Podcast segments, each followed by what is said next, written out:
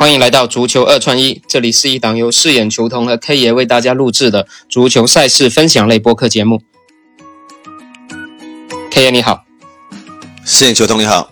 哎，继续我们的迎战世界杯特别节目啊！那昨天是爆了一个大冷门啊，应该也算是世界杯史上比较大的一个冷门了。沙特居然把阿根廷给干翻了。我先总结一下我们昨天的四场比赛吧。呃，阿根廷我们是错了，然后法国也是错了，然后中间的两场是打出来了，包括丹麦的小球，还有波兰的不败。那我不知道 K 爷对这场冷门，包括法国我们那场推荐错的的比赛，有没有一些复盘的想法分享一下？呃，阿根廷这一场是真的是个意外。呃，阿根廷这一场呢，主要是市场的投注率太太热了。对，所以为什么昨天我不敢去下盘口，想说是博波等，是因为看不透它这一场的那个马量的均衡度。对对，因为从那个大小球来说，实际上我们对它整体的大小球，从波胆我们还是对它大小球把握还是比较准的嘛，就三个球嘛。对，我们的波胆也是二比零、三比零嘛。对，然后至于昨天晚上那个另外一场法国，是因为那个市场上那个前面的阿根廷定心受损了。对，没错。然后呢，他四场球，两场大球，两场小球，这个是一个对冲的一个一个状态吧。今天因为比赛也是有四场，然后也是从十八点六点钟就开始。我们先简单的直接过一下这四场比赛吧。我们还是从那个按照这个比赛时间的顺序来啊。首先，我们是看十八点的摩洛哥打克罗地亚。那这一场，我觉得这一场应该会挺好看的，因为摩洛哥它两个边路非常强，但克罗地亚它整体也是算是欧洲的强队吧。然后上一届也是打了一个亚军，我不知道 K 爷对这场怎么看？呃，这一场从机构给出的数据，我们是看好摩洛哥不败，因为克罗地亚上届是打入了决赛。对吧？然后摩洛哥其实它的人员配置各方面其实都不大的，其实，嗯，对。所以这一场你是看好摩洛哥能不败？不败，对。哦，OK，那我看它现在的指数实际上是零点五球，你觉得这个指数会不会稍微有点浅了？就是按照两个队的市场定位来说，这个指数其实以。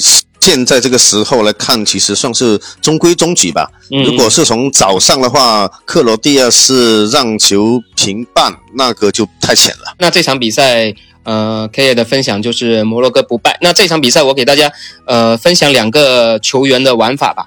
一个是黄牌的，因为呃摩洛哥是有一个左边锋嘛，那个阿马拉，这个人非常喜欢犯规，他从。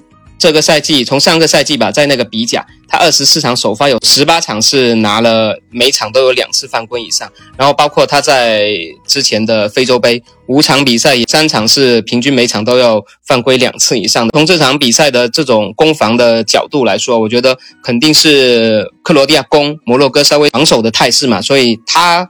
应该会比较忙碌的去边路协防啊，包括去后卫协防，呃，所以我觉得他很有可能是这场比赛就是会拿到黄牌。另外的话，就是因为这场比赛是阿根廷主裁判拉帕利尼嘛，他也是非常严格的一个裁判。从他以前在南美执法的一个出牌率啊，平均每场比赛要打出六张黄牌。我觉得以他这种严格的情况，我觉得这场比赛阿马拉拿黄牌概率很大。另外还有一个就是克罗地亚的后腰布罗佐维奇，这一罗他防守起来啊也是非常凶狠的。他黄牌拿黄牌现在是三点七五，我觉得也可以一搏的。那刚才还要说一下，就是这个阿马拉他在所有球员的黄牌的赔率里面是最最低的，是二点六倍，我觉得他是比较值得投资的。另外还有一个是齐耶赫，我觉得齐耶赫还有一个比较有趣的选项，大家也可以参考娱乐一下，就是他射门的次数，就本场比赛射门的次数高于一点五，我觉得这个也是值得去出手娱乐的。大家看过他比赛的话，他在阿贾克斯啊、切尔西效力期间，他是非常喜欢射门的，不会放过任何一次这种起脚的机会，所以在这方面他算是一个比较毒的一个球员啊。但虽然面对克罗地亚。这种强队可能会他的前面的机会不会特别多，但是我们回顾一下他上一届世界杯啊，他小组赛对西班牙、对葡萄牙、对伊朗，每场比赛都至少有两次射门以上，所以我觉得这一场他一点五射门次数高于一点五也值得大家去投资娱乐一下，概率还是非常大的。OK，那简单分享了这两个球员的一些趣味玩法，我们再往下走，我们去看看德国跟日本的比赛。那这场比赛双方是在世界杯上的首次相遇啊，然后之前友谊赛打过，德国是一胜一平啊，是在零四年三比零，然后零六年是二比二，两场友谊赛。我不知道 K 爷这场怎么看？呃，这这场按照数据那个机构给出的数据，我是相对会看好德国队可以战胜日本的。呃，比分推荐是在三比一。嗯，对。呃，这场我是比较，我也比较看好，就是你这个比分我是比较看好的，因为我看好双方是有进球的。我觉得日本队应该打德国，应该还是有进球的机会。目前双进的赔率应该是在一点七五倍，我觉得这一注呃双进也是可以去参考的。然后还有一个比较有趣的数据啊，他们之前两场友谊赛啊，七个进球全部都在下半场进的。所以我如果这一场世界杯，我觉得他们很喜欢在下半场进球啊。如果这场比赛如果上半场零比零的话，我觉得大家滚球的话，可以稍微娱乐一下下半场有进球，我觉得是也是挺有概率的一个事情。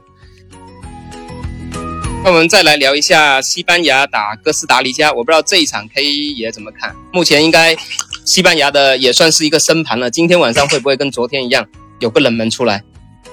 呃，这场不会的了。西班牙从数据给出的出盘一点五到现在两球已经升了两个档位了，而且今天晚上如果呃再来一次冷盘，我估计很多的球迷朋友也没得生存下去的了。其实 会对这个玩世界杯丧失信心啊。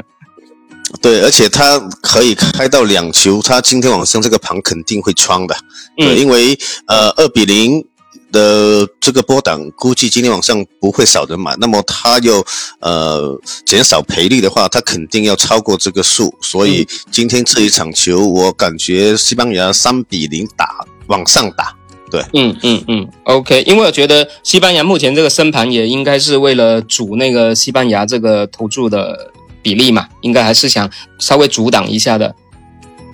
对，因为总是要做到均衡一点，要不然每每天晚上都有冷棚的话，真的很难去持续啊。其实，对，对对对。那这一场其实我们应该意见都比较统一的，而且这一场应该也算是我们今天信心比较足的一场赛事分享了。就西班牙打穿他的这个盘。对的。OK，那我们再来看最后一场比赛，就比利时跟加拿大。那这场比赛算是，呃，一群老将跟一群青春风暴的之间的对决吧。因为我们知道加拿大年轻球员比较多的，都是后起之秀。然后比利时算是黄金一代最后一次的世界杯舞台亮相了。不知道 K 爷这一场怎么看？比利时这场从数据来看，我是看好加拿大。哪怕是输，也只是输一个球。那么他的比分推荐，我是在二比一跟三比二这两个比分做一个娱乐的投资。嗯嗯，对，因为这场比赛我是稍微对加拿大有一点点担心啊。第一是他们之前是国内足协跟球员的奖金问题之间是发生过争执的。然后他们的球员甚至在夏季的时候是抵制过一场友谊赛的，所以球员之间的这跟足协这种矛盾，有可能也会影响到这种军心的不稳嘛。我们知道上次之前伊朗也是因为有各种矛盾嘛，导致可能军心不稳嘛。然后另外一个就是他的后防有不少球员是效力在美职联的，那美职联因为赛程的原因啊，他中间其实已经有一个多月没有比赛了，那这群球员的这种身体状态。我觉得是要打个问号的，所以这场比赛我对加拿大能不能扛得住比利时，我觉得是有一个问号。但是加拿大的锋线啊，包括他的一些年轻球员呢，去冲击比利时稍微老化的这个防守，我觉得又应该能捞回一个进球。所以这场比赛我也觉得你那两个波胆，我有一个就是更简单的投注，就是双方都进球一点八零倍，我觉得也是可以作为一个选择的。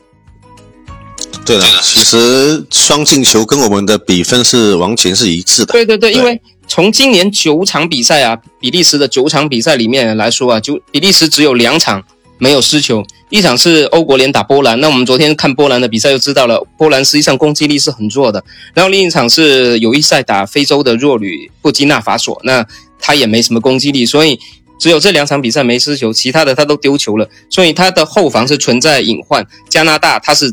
有机会去在这场比赛得分的，所以我觉得双进应该也是比较好的一个选择吧。那 K 爷，你最后再把四场比赛你的重心分享再回顾一下吧，做一个做一个总结。可以。那么六点钟的摩洛哥这一场是推荐摩洛哥不败的下盘，比分是一比一。德国对日本呢这一场是推荐德国队，比分是三比一。呃，西班牙对哥斯达黎加这一场是推荐西班牙穿盘，比分在三比零打上。那么比利时对加拿大这一场是推荐那下盘的加拿大，比分推荐是在二比一跟三比二。那感谢大家收听本期的节目，然后希望大家今晚能够。有一个好的收获吧，今晚应该没有特别冷的比赛出来了。行，感谢 K 爷。嗯，谢谢大家，拜拜。哎，拜拜。